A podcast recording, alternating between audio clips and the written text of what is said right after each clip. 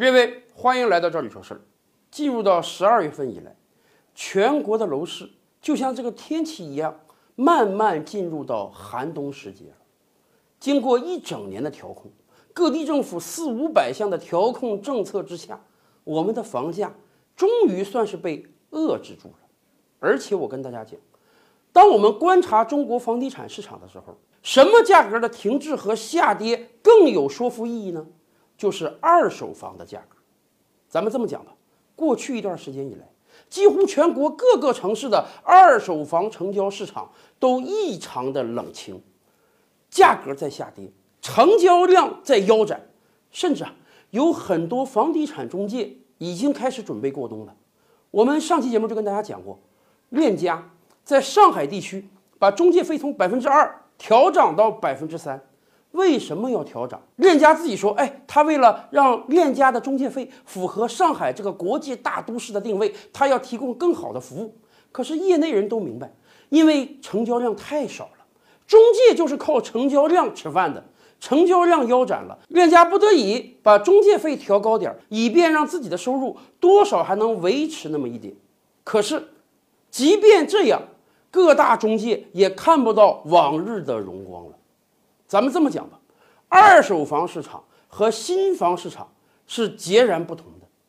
对于很多开发商来讲，是啊，到年底的时候，很多开发商考虑，我要持币过年，我需要在年底清盘，我需要有大量的资金保障我下一步的开发，所以开发商有可能考虑要降价、要打折。可是对于开发商来讲，要降价、要打折，这个决定不容易做呀。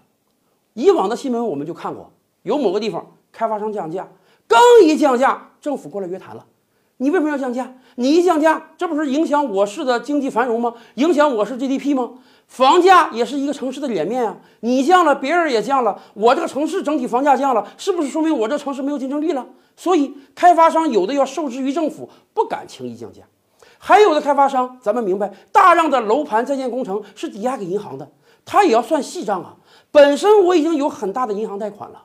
如果我降价降的很多，说不定我全卖出这个钱儿还不够还银行贷款的。那么，与其那样我破产了，还不如我再撑一段时间，撑到房地产景气繁荣的时候。更有甚者，每一次开发商降价的时候，我们都能看到购房者不理性的行为，声讨开发商啊，打砸售楼处啊。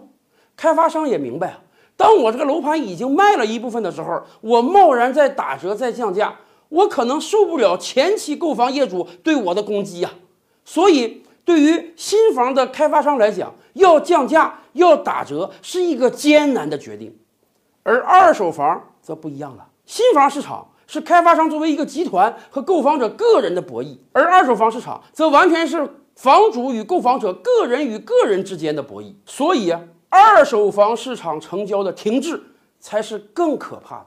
二手房市场的。成交价格恐怕才真正反映这个城市的实际价。而今天，为什么二手房成交越来越少了？为什么二手房卖不动了？很多城市，尤其是一线城市啊，有的房主就说：“我这房子原来我报价五百万，现在我降五十万都未必卖得掉啊。”还有的城市，头半年我们听到的消息是，房主可以随时随地坐地起价。今天本来我喊五百万，有人定金都交了，明天有另外一个人说五百五十万买，好啊。我一算账，他才交了五万十万定金，我双倍赔他定金，我卖给另外一个人，我都有的赚，以至于我们听到了很多中介带着客户到房主家排队抢房的景象，而今年下半年以来，所有这些景象一个都没有了，几乎所有的中介告诉我们的都是，二手房不好卖。你不降个百分之十、百分之二十，是很难在短时间内卖掉的。二手房的成交量和成交价格，真正体现了这个城市的房价到底应该卖多少钱，以及这个城市还有多少接盘侠，有多少资金能承载这个城市的房价。今天中国很多城市房价已经实在高到离谱的现象了，我们实在是掰着手指头也算不清楚这个城市还有多少人拥有购房的能力了。所以。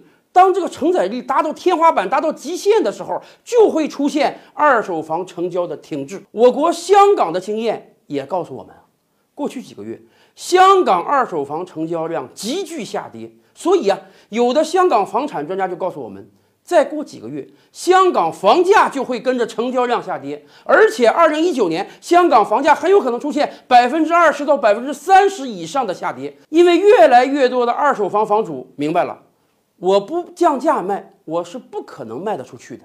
现在这个价格是一个完全有价无市的价格，更何况我们的调控还没结束啊。很多地方政府都说不会因为现在房地产一时不好卖了，就把房地产调控这根弦儿给松掉。还有很多学者说，未来的房产税、空置税现在已经在讨论了，很有可能马上就要推出了。归根结底一句话，房产应当让它回归到居住属性，应当剥离房产的投资价值。